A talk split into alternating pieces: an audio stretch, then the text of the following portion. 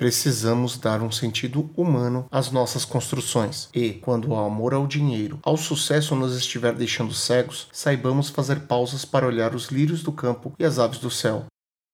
Olá, tudo bem? Eu sei que é uma maneira estranha de começar um programa, assim, numa sexta-feira, sem vinheta de abertura, sem uma locução preparatória e com uma frase de Érico Veríssimo, mas achei melhor assim. Achei melhor começar simples, pelo motivo certo.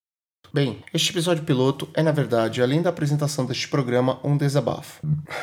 Sou Rodrigo Bamontes, tenho 36 anos, gerente de projetos e desenvolvedor de TI, nascido e criado no Brasil. Venho acompanhando com tristeza muitas das mudanças que vêm ocorrendo no país. Já perdi amigos e parentes para coisas como criminalidade, trânsito caótico e doenças que poderiam ser evitadas com saúde básica. Isso fora a confusão econômica e política na qual o país e nós, por tabela, nos metemos. Hoje eu vejo muita gente sem esperança e, para piorar, temos, além de profetas do Apocalipse, pessoas sem o menor nexo, dizendo e distribuindo suas ideias estapafúrdias aos quatro ventos. Muitos amigos, frustrados com a nossa situação, foram para outros países em busca de seus sonhos e de melhores oportunidades. Mesmo antes de decidir criar este programa, venham escutando muitos programas, em especial me lembro do Café Brasil, comemorativo do aniversário de 10 anos, episódio 454, onde o Luciano Pires comentou por que começou o programa anos atrás. E lá ele, parafraseando Érico Veríssimo, explicava que o Café Brasil era o seu toco de vela, sua demonstração de que não estava satisfeito com o andamento do país. E confesso que estou me sentindo da mesma maneira. A frase original de Érico Veríssimo é essa aqui.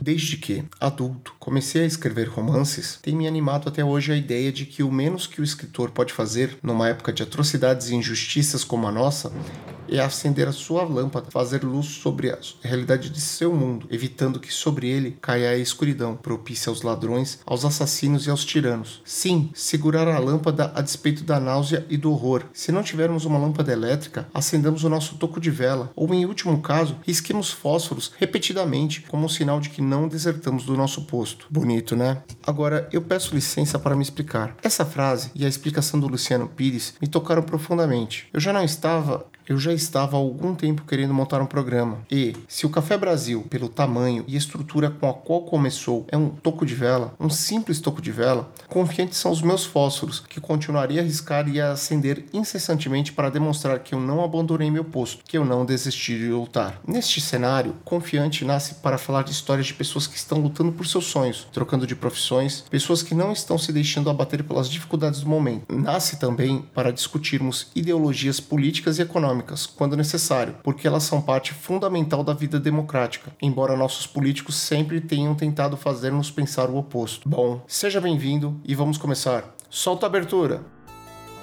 Olá, este é o Confiante, o podcast de quem está tomando as rédeas da própria vida e fazendo diferente, empreendendo, mudando de trabalho, mudando de país, fazendo acontecer o seu sonho, correndo atrás do que é seu.